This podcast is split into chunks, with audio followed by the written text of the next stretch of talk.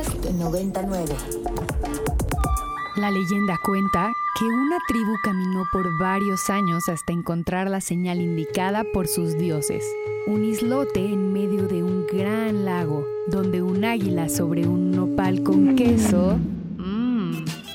Bistec, pastor, suadero y cebollitas. Mmm. Bienvenidos a Chilango Radio, por Ibero 90.9.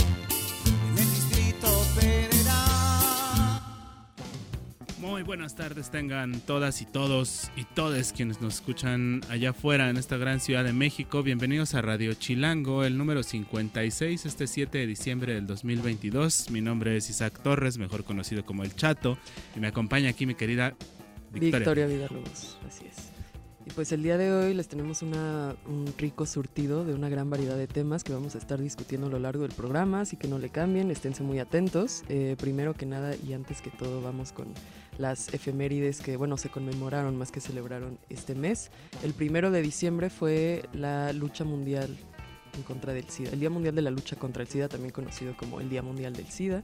Em, y justamente pues por acá en la CDMX hubo varias activaciones en torno a este día tan importante para esta lucha y para esta concientización. Por ahí en la clínica hubo un par de eventos de Vogue, de detección, también Inspira Asociación Civil de Educación Sexual tuvo por ahí unos eventos de proyección, de talleres, de enseñanza para todo lo que no nos quieren contar en la educación eh, básica.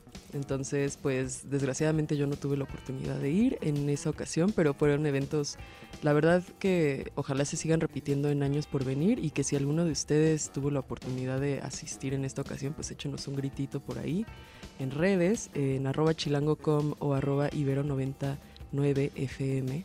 Eh, sobre cómo se vivió este evento por allá, eh, qué les gustó, qué pláticas se suscitaron al respecto y demás.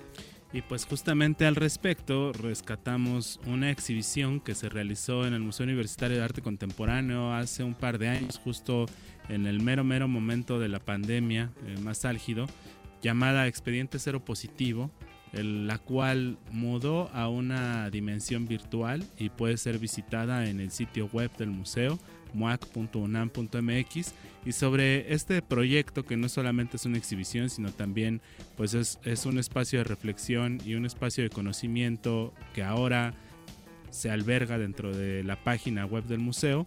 Nos va a estar platicando más adelante Solenaro, quien fue curadora de este proyecto, además de las otras novedades que trae el Museo Universitario de Arte Contemporáneo para todos y todas aquellas que estén ya dispuestos a empezar a echar la vacación y pues quieran ir a visitar este que es uno de los recintos, de nuestros recintos favoritos para las artes visuales en esta gran ciudad de México.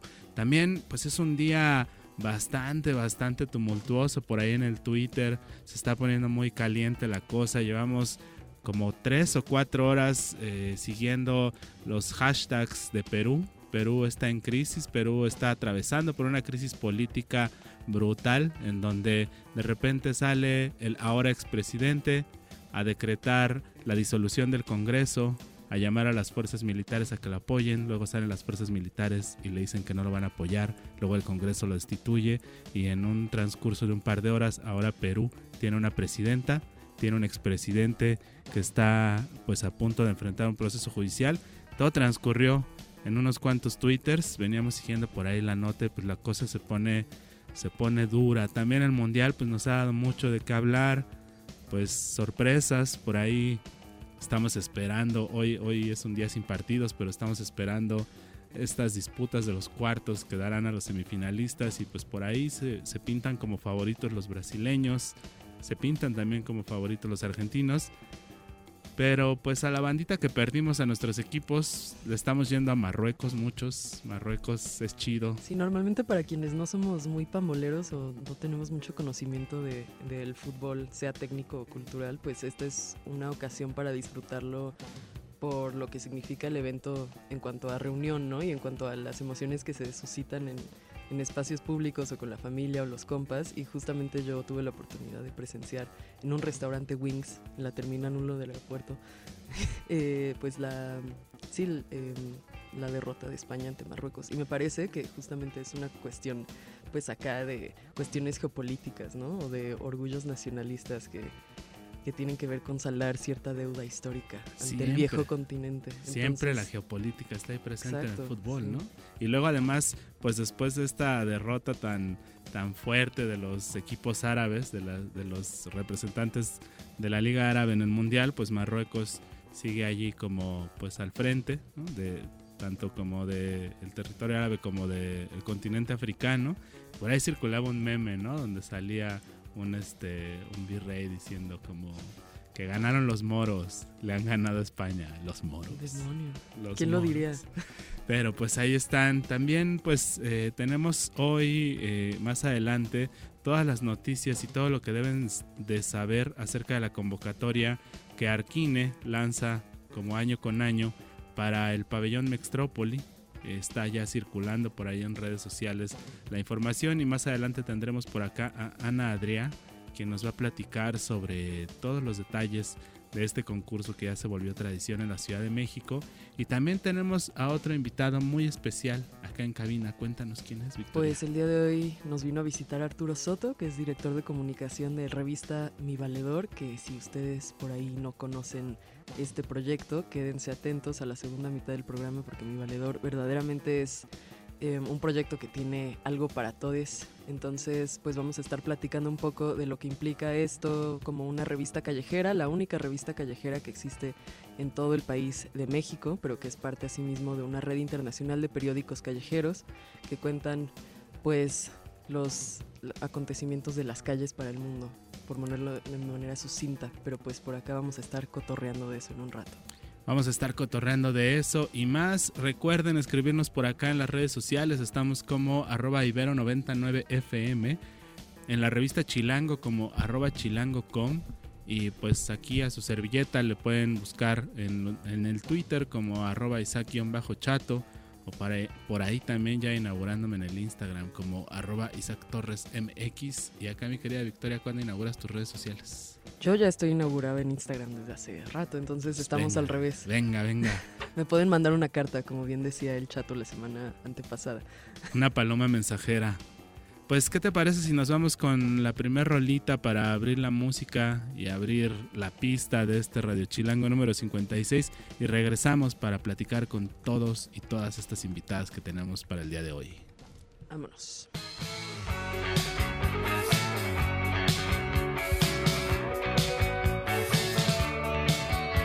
Nada como escuchar a los Smiths en una tarde de miércoles, o en una de jueves, o en una de viernes, o el sábado. Cualquier tarde en la que uno tenga que soltar el cuerpo. O cualquier día que se vuelva como un domingo, decía Don Morrissey. Y pues ya está por acá con nosotros en la línea nuestra queridísima Sol Enaro, quien nos va a platicar sobre esta exposición que hizo el MUAC hace ya algunos ayeres, no tantos. Expediente cero positivo y sobre las otras novedades que trae el MUAC, porque por ahí también le quiero preguntar sobre una exposición que se acaba de inaugurar y que por ahí está dando ya muchas notas, eh, girográfico. Pero bueno, primero, antes que nada, bienvenida Sol, ¿cómo estás? Muy bien, feliz de escucharles, de escucharte y de participar con ustedes. Oye Sol, pues mira, estábamos aquí platicando acerca de la conmemoración de un año más del Día Mundial de la Lucha contra el SIDA y pues aquí a mi querida Victoria le pareció buena idea rescatar Expediente Cero Positivo que se presentó allá en el MUAC y que ahora pues está allí en formato virtual dentro de la página web. Y pues me gustaría que nos pudieras platicar un poco sobre ese proyecto para que todos nuestros radioescuchas sepan y le echen ahí un vistazo a la página web y se metan en el tema.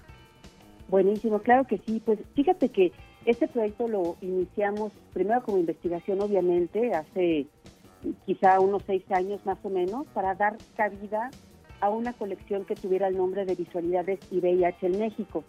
Desde el Centro de Documentación Arqueya del MUAC nos preocupaba mucho el procurar reunir parte de, los materiales visuales, ¿no? los ejercicios que se han llevado a cabo en la lucha en su momento contra el SIDA y después este VIH, eh, pues para eso, ¿no? Para poderlos integrar en el patrimonio universitario para fines de memoria. Y concretamos una exposición, que es a la que te refieres, ¿no? En febrero del 2020, que fue, digamos, ya la, concreción de la investigación, el, desplegar públicamente los materiales. Habíamos preparado un programa público muy rico con muchísimos activistas, artistas, este, gente implicada, pero justo empezó pues la, pandemia COVID-19. Entonces, digamos que el tiempo de, visita de la exposición se vio muy limitado, pero con el apoyo de la LEP, el Festival de Arte y Ciencia de la, de la UNAM, y obviamente con el MOAC, logramos eh, traducir de alguna manera la exposición a un repositorio o a un micrositio en realidad, ¿no?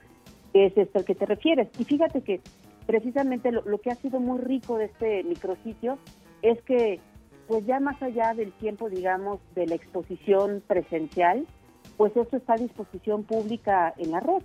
Y ha sido muy interesante la cantidad de visitas que ha recibido de diferentes partes del mundo, y poder ofrecer, digamos, desde la universidad, desde, desde el MOAC, una serie de materiales pues para que se siga haciendo conciencia sobre la necesidad de seguir atentos en relación al VIH. Pues sí, es muy interesante cómo se utiliza justamente la recuperación del archivo y la organización del mismo para pues narrar lo que fue el VIH-Sida en nuestro país particularmente.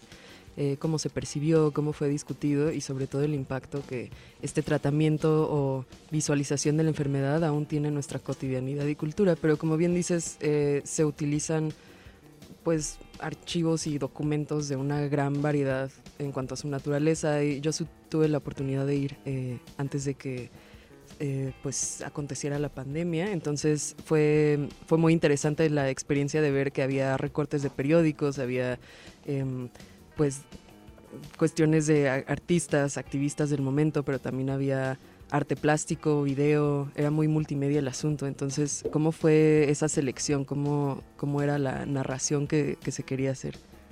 Qué bien que pudiste visitarla, Víctor, me alegra. Pues fíjate que eh, la exposición, la, bueno, en realidad la investigación la hicimos en, en Mancuerna, la hicimos Luis Matus y yo, y nos dedicamos pues a rastrear, ¿no? Como las producciones que sobre todo en los años 90 se han llevado a cabo aquí en México. Digo, en realidad eh, eh, el SIDA como tal, el primer caso es en el 81, en México en el 83, y si bien hay producciones este, visuales y de acompañamiento y solidarias desde la práctica artística amplia desde los 80, es sobre todo al inicio de los 2000 donde hay una suerte de, eclosión, ¿no? De, de eventos, festivales, exposiciones y demás. Entonces nos dedicamos a tratar de reunir esos materiales pensando que a lo mejor iba a ser muy difícil encontrarnos y para nuestra sorpresa encontramos muchos materiales eh, de diferente índole.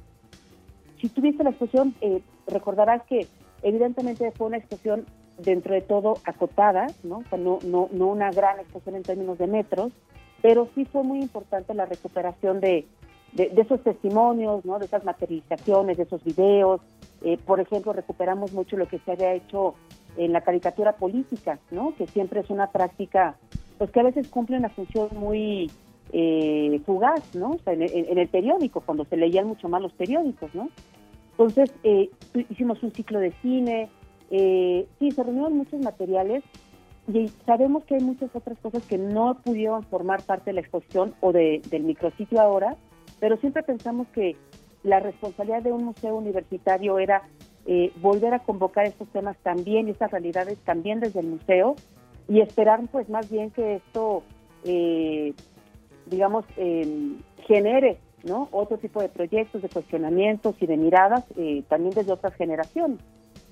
Claro, como bien se menciona aquí, pues fue mucho más allá de un fenómeno médico y biológico y representó un punto pues de inflexión histórico que no podemos olvidar eh, en la actualidad porque sigue trastocando muchos elementos de la cotidianidad y de cómo visualizamos el VIH-Sida y pues que está conformada como bien dices por eh, obras acotadas, ¿no? Pero de 150 obras, ¿no? Que proceden de distintos orígenes, eh, y pues la investigación que se tuvo que hacer al respecto sí se nota, bueno, uno al, visualizar esta exposición o al eh, percibirla sí nota que hay pues un trabajo muy rico y muy dedicado de investigación detrás de. Y me gustaría invitar eh, a todos los que nos están escuchando a checar la publicación que existe de Expediente Seropositivo del MOAC, entre los, de los autores entre los cuales está Solenaro. Em, y está ahí en la, eh, pues es de la editorial del MOAC, la pueden conseguir en el museo, sin embargo también pueden descargar esta publicación de manera gratuita en moac.unam.mx, eh, ahí buscando las exposiciones de expediente seropositivo. Así Oye, es. ¿Sabes? oye. Perdón. Y, y aprovechando que andas por aquí, Sol, pues platícanos un poco sobre esta otra exhibición que acaban de inaugurar hace unos días, Giro Gráfico, que pues viene a ser, yo creo, como la exposición con la que cierra el año el museo y que ya está dando por ahí, este, pues, pues bastante, bastante de qué hablar. Platícanos un poco sobre esta expo. Pues sí, Isaac, ojalá que puedan venir a verla. Efectivamente cerramos con Ben Butier y con eh, Giro Gráfico como en el muro La Hiedra, que es una exposición que hicimos como parte de Red Concentralismos del Sur, que es una plataforma de investigación principalmente latinoamericana y que está conformada por artistas, curadores, investigadores, activistas, antropólogos, ¿no? Que nos dedicamos a preguntarnos sobre el cruce de arte y política, ¿no? Que digamos que también bajo esa línea también estaría precisamente también la investigación sobre las visualidades y, y el VIH.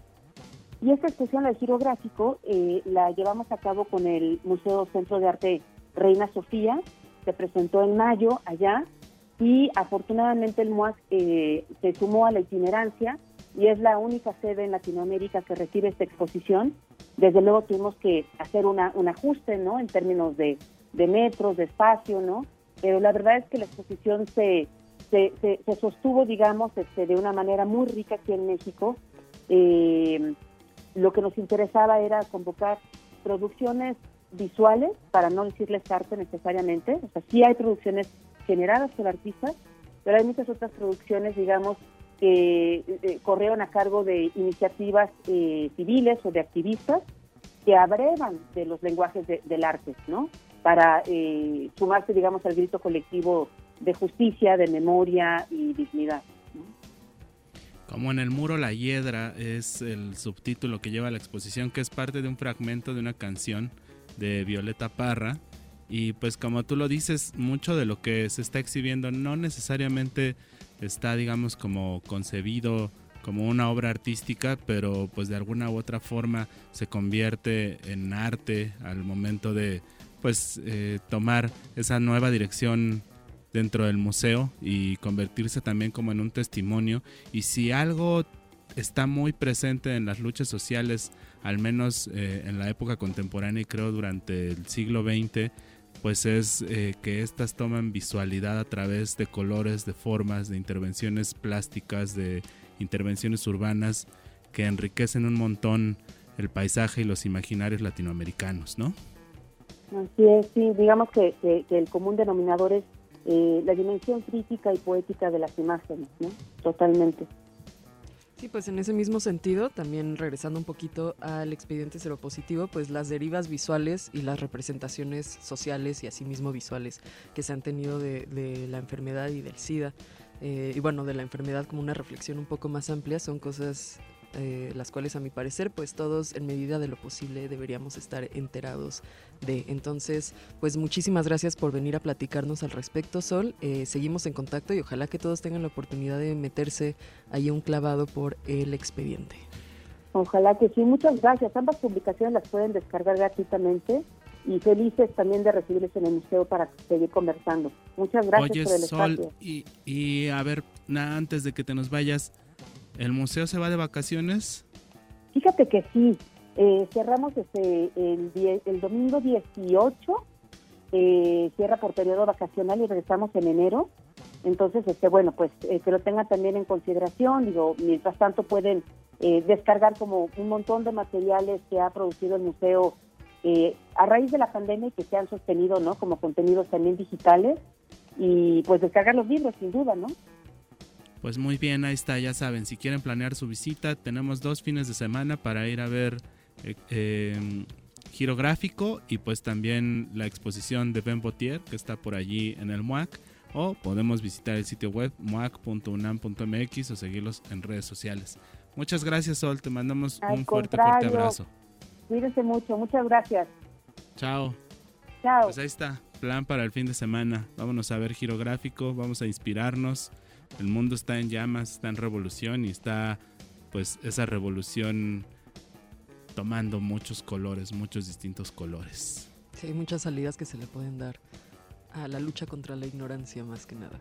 Sobre todo y pues hablando por ahí de, de esas cosas me acabo de encontrar con una noticia bien, bien terrorífica por ahí en, el, en las redes sociales de que también hoy, o parece que el día de ayer, el servicio de inteligencia alemán giró 25 órdenes de aprehensión en contra de unos miembros de un grupo eh, denominado el Reichsburger, que son alemanes que proclaman ser eh, pues defensores del Estado legítimo alemán, al cual asumen que es el imperio alemán previo a la Primera Guerra Mundial.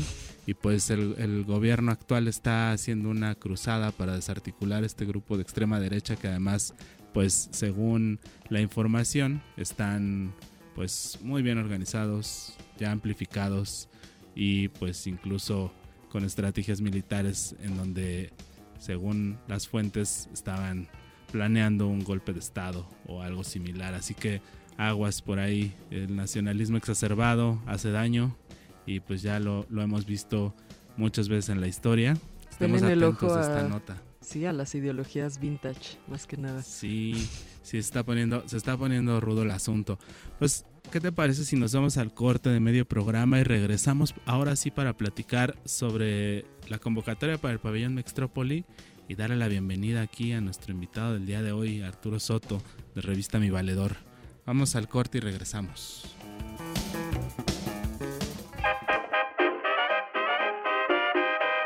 Chilango Radio.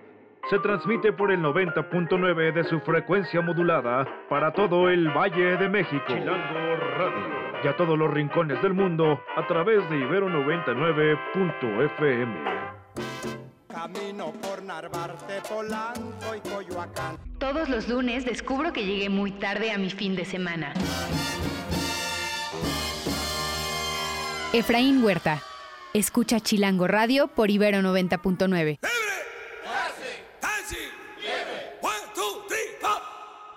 Y estamos de regreso en Radio Chilango por Ibero 90.9. Mi nombre es Isaac Torres y estoy aquí con mi querida colega en los micros, Victoria Villalobos, su servidora. Y tenemos en la línea a Ana Adrià de la revista Arquine y también del Festival de Arquitectura de Ciudad Mextrópoli, quien nos va a platicar sobre la convocatoria, el concurso Arquine número 25, un concurso que se viene desarrollando desde hace ya más de dos décadas, en donde se propone la creación de un pabellón. Anteriormente se hablaba como de otros proyectos, eh, se hacían otro tipo de, abordajes, pero desde hace algunos años y dentro del marco del festival que se desarrolla, eh, que se instalan varios pabellones de arquitectura efímera en la zona del centro histórico, particularmente en la Alameda, pues eh, se convoca un concurso y esta vez se trata de la edición número 25 diseñar, construir y activar un pabellón en el Centro Histórico de la Ciudad de México. Y para eso está aquí con nosotros Ana Adrià para platicarnos un poco más sobre esto. Hola Ana, ¿cómo estás? Bienvenida. Hola Isaac, muy bien, muchísimas gracias por, por invitarme. Platícanos, ¿qué hay con el concurso Arquine número 25? Felicidades además, 25 años. Sí, no es poca cosa. No es poca cosa. Sí, no. Eh, este, bueno, 2022 fue año de celebración de 25 años de Arquine y 2023 de los 25 años del, concurso que pues desde el 98 lanzó la primera convocatoria y pues como decías un poco ahora en la introducción, era un proyecto que en un inicio pues eh, se convocaban eh, bueno, se hacían diferentes, bueno, cada convocatoria era un concurso de ideas, donde cada participante pues eh, podía desarrollar una propuesta según esa idea o tal, hicimos alguno en la frontera, uno en Puebla, o sea, como diferentes cosas, pero era un proyecto que no se construía. Y desde 2016, cuando el concurso cumplía 18 años, y también viendo que en Metrópoli estábamos empezando a hacer estas activaciones en el espacio público de una manera quizás todavía tímida, eh, pues pensamos que era buena idea que el concurso fuera pues esta convocatoria para diseñar un pabellón en el marco del festival. Y 2023 el plan es ese, el concurso Arquine 25 es convocar a, que los que participen puedan diseñar un pabellón que sea como el icono de la próxima edición de Metrópolis. Y pues en general Arquine, que se ha ocupado mucho con temas aledaños a la cultura, eh, arquitectónica y la cultura urbana, asimismo, pues tiene ciertas bases, me imagino, ¿no? Para esta convocatoria, es decir, que se active un pabellón que en ese mismo sentido, pues pueda ser eh, disfrutado por los transeúntes, me imagino. Totalmente. De hecho, es una convocatoria que no es solo para arquitectos, sino para cualquier persona afín o interesada en, todo lo que tenga que ver con la activación del espacio público. Y eh, pues es una pieza que va a estar durante unos 10 días en la Alameda Central, el parque público más antiguo de América Latina, que pues, en un fin de semana caminan casi un millón de personas. Entonces, sí, sí es para, para todos.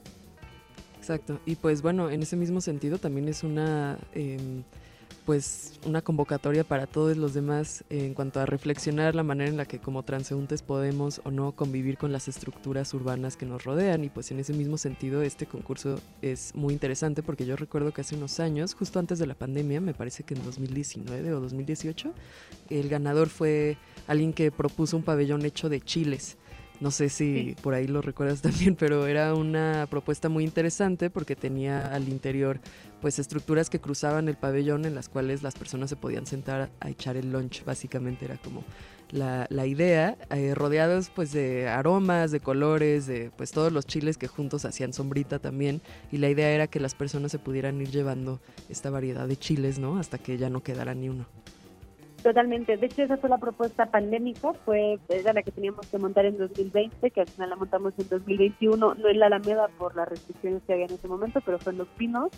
Y sí, desde 2016 hemos montado, eh, el próximo año será el octavo pabellón eh, que, sale del concurso, aunque hemos instalado algunos que no fueron ganadores, pero por alguna razón se lograron también, se formaban parte de la convocatoria, entonces en principio el que gana el concurso primer lugar es el que construye el pabellón, pero ha habido ediciones en las que el segundo lugar también han logrado construirlo y tal, y es pues, esta investigación más eh, pues, con la ciudadanía de lo que puede suceder en el espacio público y cómo cambia su interacción con el entorno cuando le pones una pieza de este tipo, ya sea aromática, sensorial o física. Oye, Ana, ¿y el concurso entonces va dirigido a arquitectos, estudiantes, no arquitectos, artistas? ¿A es totalmente abierto, es un concurso que puede participar cualquier disciplina, eh, es internacional y es anónimo, eso también es algo muy importante. El que participa no debe decirle a nadie el jurado que está participando. Eh, la convocatoria cuando, cuando el jurado se reúne es totalmente anónimo, pero puede participar quien quiera, a quien le interese, puede formar un equipo, puede participar de manera individual eh, y pues desarrollar una propuesta. Muy bien, todas las bases las podemos encontrar en la página web de Arquine. Sí, todas las bases administrativas, o sea, la información general del concurso están publicadas en la página de Arquine, hay un apartado que pone concurso. Eh, y además el que se inscribe, una vez ya inscrito, recibe también la información más detallada de lo que se puede y lo que no se puede hacer, cómo tienen que ser eh, pues los lineamientos más, más específicos de la pieza y del lugar donde se emplazará. ¿Hasta cuándo tenemos tiempo para poder inscribirnos? Hasta el 27 de febrero están abiertas las inscripciones, el 6 de marzo es la fecha límite para enviar las propuestas y también en marzo el 13 se reúne el jurado, que van a ser Sandra Barclay, Daniel Tau, que fue ganador de este año, Eva Frank, Rocío Pina y Diego Rivero Borrell. Y el anuncio va a ser el 16 de marzo del próximo año. Muy bien, y pues aquí también en la página web podemos encontrar el archivo en donde aparecen los distintos pabellones que se han hecho a lo largo de la historia del Festival Mextrópoli y pues pueden ustedes echarse ahí un vistazo e inspirarse un poco en la propuesta que quieran someter a este concurso. Pues muchas gracias Ana, estaremos ahí al pendiente y ya una vez que también esté por allí la programación del Mextrópoli, pues también estaremos ahí al pendiente para saber qué viene para este próximo año. Fantástico, muchísimas gracias a ustedes y nos vemos pronto. No, gracias a ti. Pues ahí está, Concurso Arquine número 25. Arquis o fanáticos de la arquitectura efímera, apúntense, échenle un vistazo a la página web arquine.com en la pestaña de concursos, ahí está toda la información. También está muy chido echarse un clavado por ahí para ver cuáles son las propuestas que han quedado como ganadoras en años pasados. También las que no se han construido, porque ahí tienen todos los planos, ¿no? Todas las visualizaciones así, los renders 3D de cómo se hubiera visto y es pues un ejercicio muy interesante de qué hubiera sido. Sin duda. Pues vámonos a escuchar una rola y ahora sí regresamos con nuestro invitado aquí en cabina, Arturo Soto de, de la revista Mi Valedor. Así es.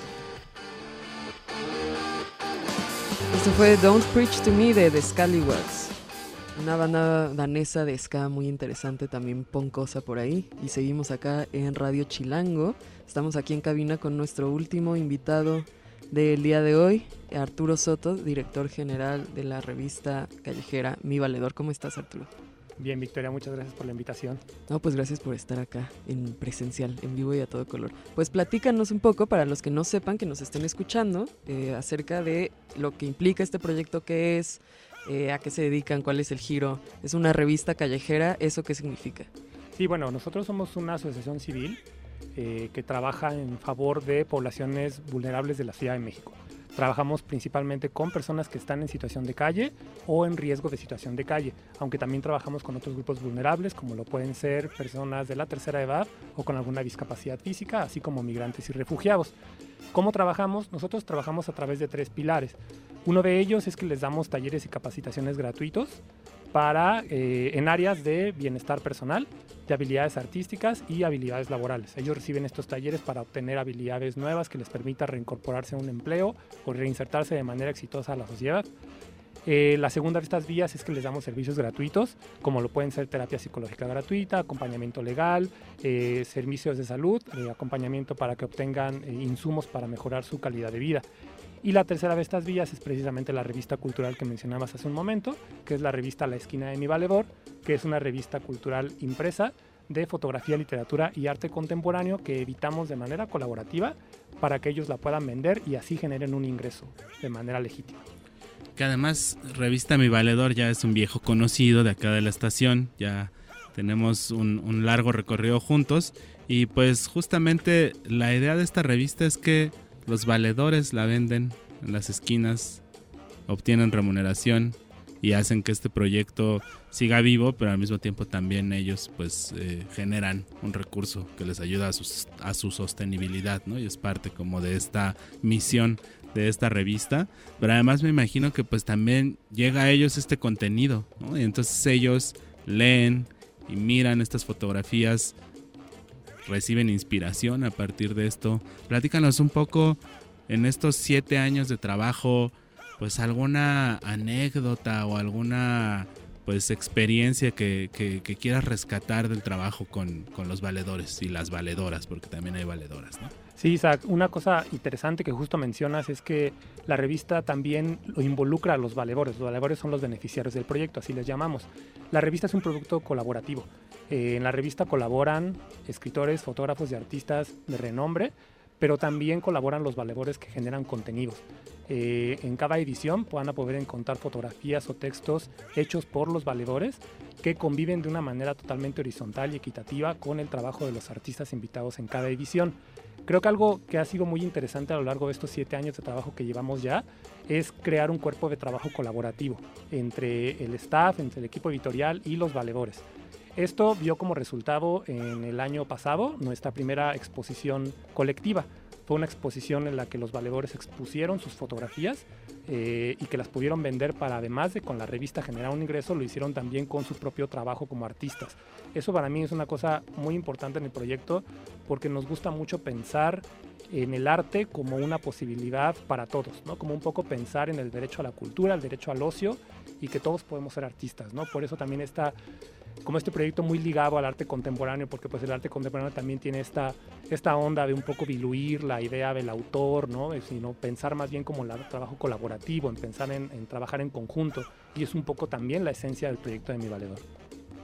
Oye, pues a mí me llegaron ahorita a las manos aquí un par de, de revistas y estoy, estoy bien, bien clavado, pero sobre todo con esta última, Valedores del Mundo Unidos, que rescata toda esta iconografía, todo este imaginario de la gráfica social, de la gráfica socialista, pues, digámosle como es, eh, que pues estuvo muy en boga y justamente uno de sus, de sus vehículos fue las publicaciones. Por aquí aparece la publicación Martillo referenciada, inmediatamente pienso también en la publicación de Frente a Frente, que era este órgano de difusión de la Liga de Escritores y Artistas Revolucionarios, pienso en el Machete Arte, pienso en todo esto y pues es esta, esta edición número 31 de la revista de Mi Valedor, pues trae un montón de iconografía, un montón de historias sobre pues eh, lo, que podríamos como, como considerar como proyectos de arte social o de arte socialista que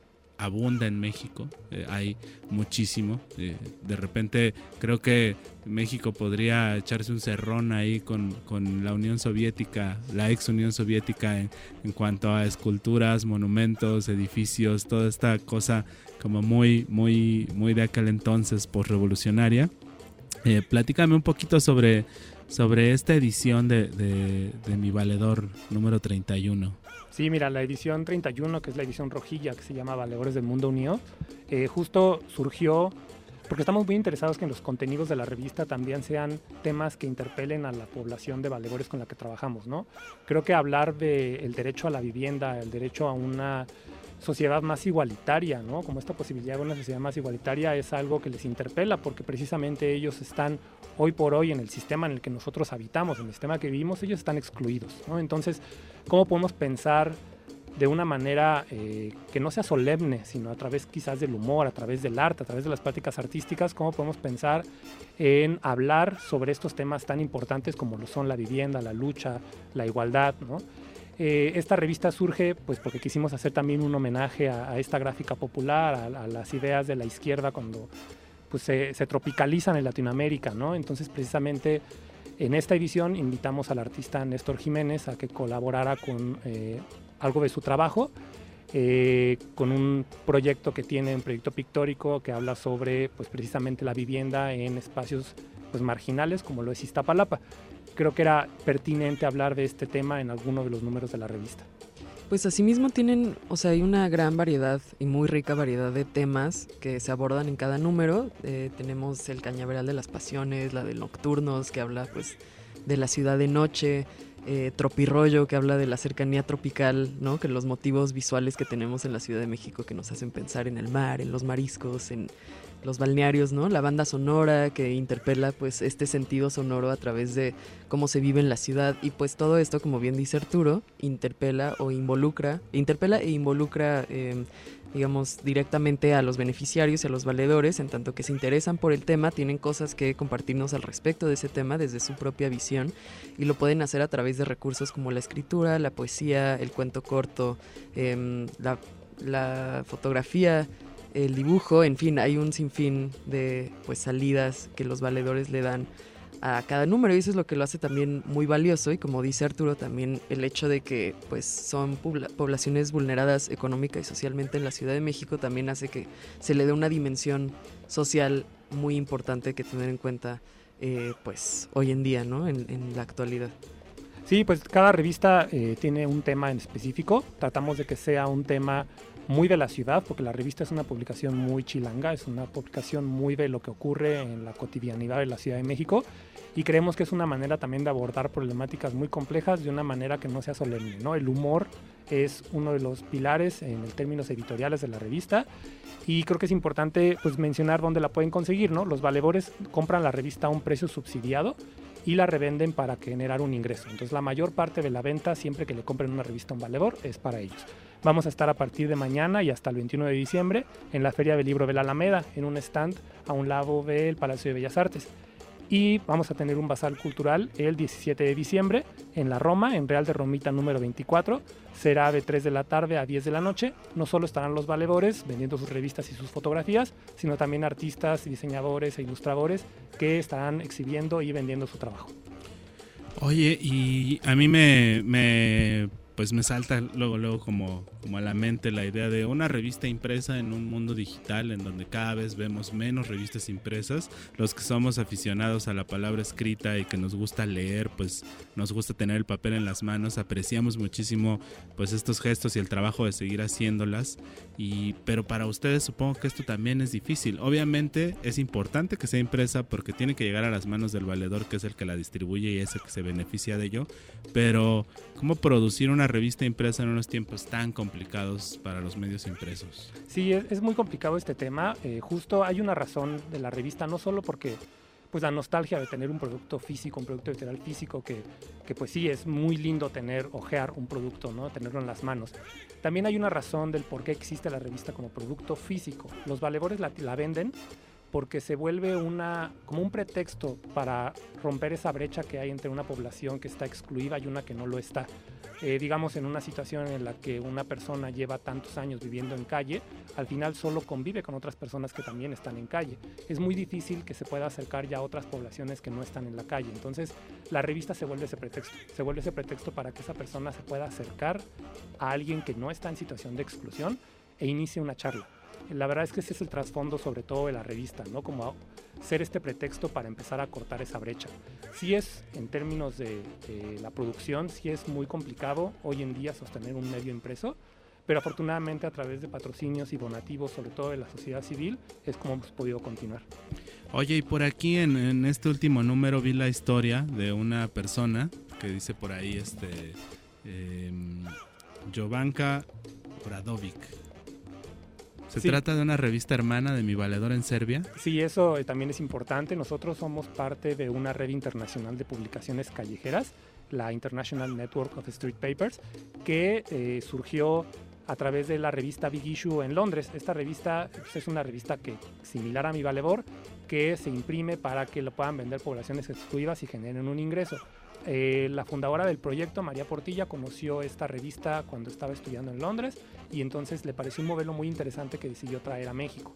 Hace siete años se inicia este proyecto, somos oficialmente parte de esta red y esta red engloba más de 100 publicaciones a lo largo de todo el mundo. En Latinoamérica hay 5 publicaciones y en México nosotros somos la única. En lugares como bueno, en Europa, en Estados Unidos, en Canadá hay muchas publicaciones en varias ciudades, pero en México somos la única. Y en cada eh, edición de Mi Valedor tratamos de hablar de contenidos de publicaciones hermanas como este que justo mencionabas hace un momento. Asimismo pueden consultar las revistas digitales que como eh, físicamente ya no tenemos eh, a nuestra disposición o en el inventario ya no existen varias de estas revistas, no se pierdan pues la riqueza de su contenido, pueden ir a mivaledor.com, irse a la parte de la revista y darle clic a revistas digitales para leer pues desde la 1, ¿no? Desde la primera que se sacó. Desde la edición 1 la pueden consultar de manera gratuita porque también eso creemos en la democratización del contenido, creemos que se debe poder eh, acceder a contenidos literarios, visuales y eh, artísticos sin necesidad de pagar por ellos. Queremos mucho en eso y es uno de los pilares de nuestro trabajo con los valedores. Y pues también aquí echándole un vistazo a la revista, pues vemos que la revista tiene anunciantes que pues básicamente son patrocinadores. Gracias también a pues estos anuncios es que la revista puede llegar a construirse y a materializarse. Entonces, pues a todos aquellos que están allá afuera y que tienen un, un, negocio, una empresa, que tienen algún restaurante, un barecillo, que quieran ser parte de esta red de patrocinadores de revista Mi Valedor, pues se pueden poner en contacto con ustedes, ¿no?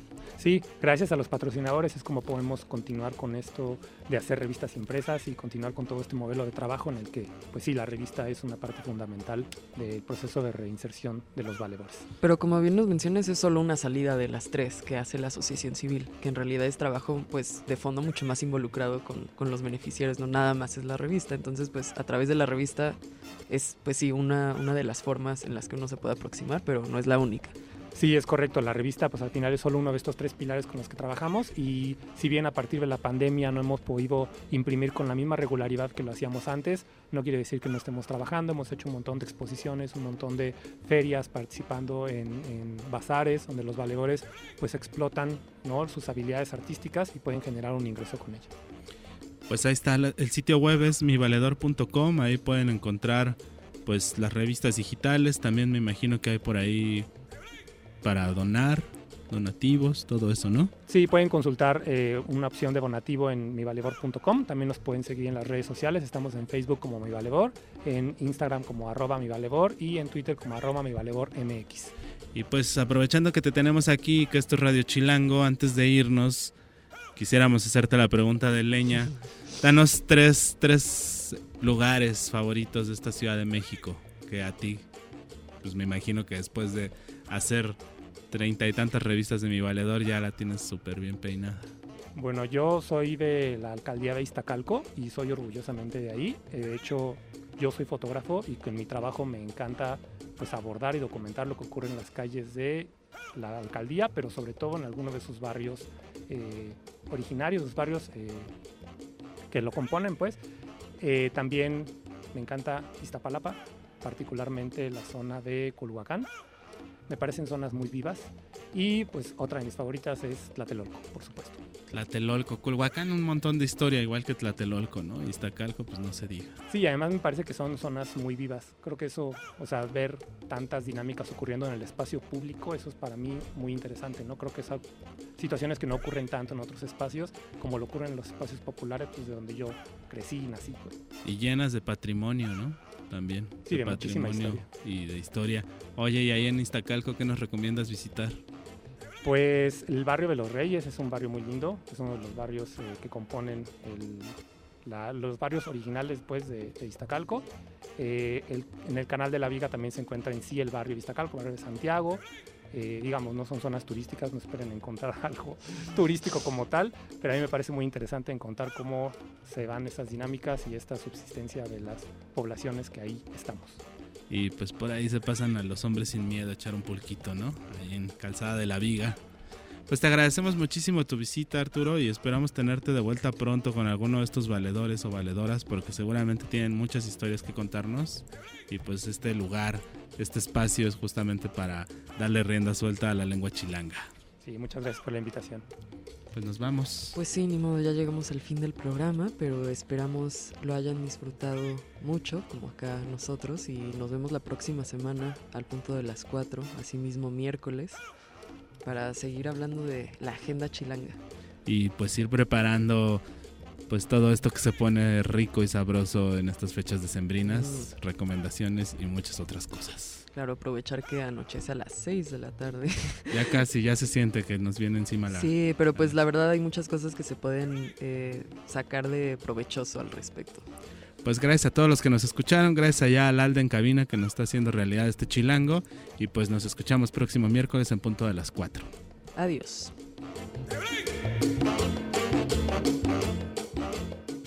Tan fresco como una lechuga de la central de Abastos. Volvemos a Chilango Radio por Ibero 90.9